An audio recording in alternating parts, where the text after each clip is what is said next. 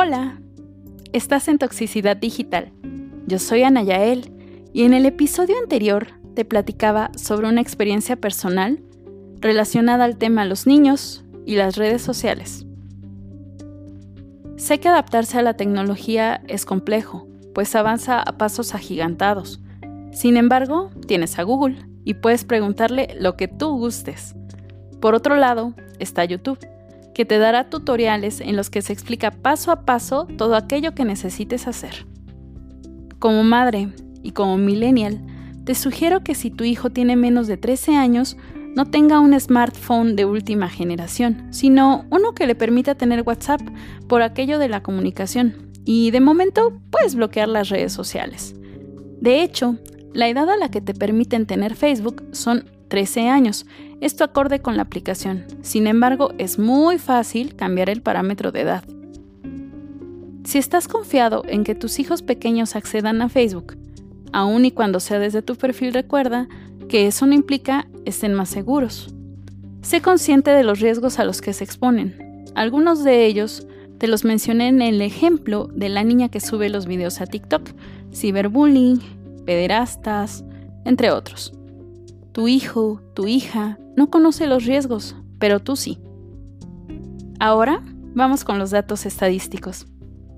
De acuerdo con una encuesta a padres de familia, México ocupa el tercer lugar con más niños que tienen redes sociales, como Facebook e Instagram. Acceden a las redes sociales a edades cada vez más tempranas. Ante esta situación, Facebook quitó la visibilidad de las reacciones, las reacciones son como el like, pero ahora hay también el me encanta, el me entristece, el me enfada o bien el me divierte. Sí, sí, no sabes Facebook cuánto esto nos va a ayudar, ¿verdad? Pero bueno, seguramente puedes pensar, ¿por qué el gigante Facebook no toma partido aquí? Bueno, no lo hará, y las razones son sencillas.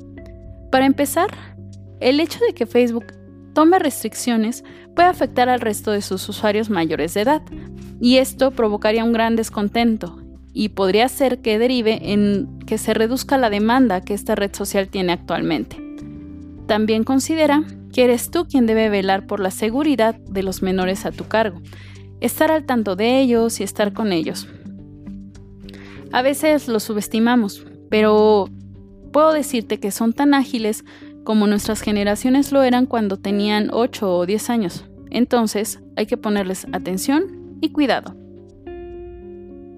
En otra encuesta, y esta información se mencionó en la página de Eres Mamá, dice que los niños pequeños, entre las edades de 3 a 8 años, aun y cuando tengan acceso a las redes sociales, no les dan importancia, sino que se inclinan más por los juegos.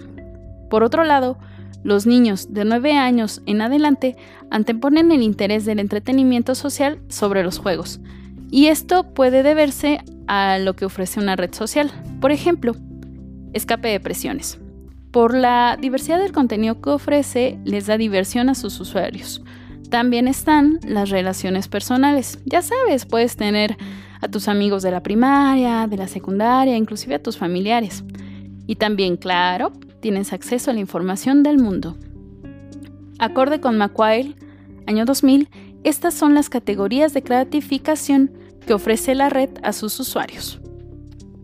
Antes, ya he hecho mención a los riesgos que representan las redes sociales para los pequeños, pero la web de Eres Mamá referencia a otros como grooming, cuando un adulto busca ganarse la confianza de un niño con el fin de abusar sexualmente de él, o también está el sexting, que consiste en compartir imágenes de contenido sexual.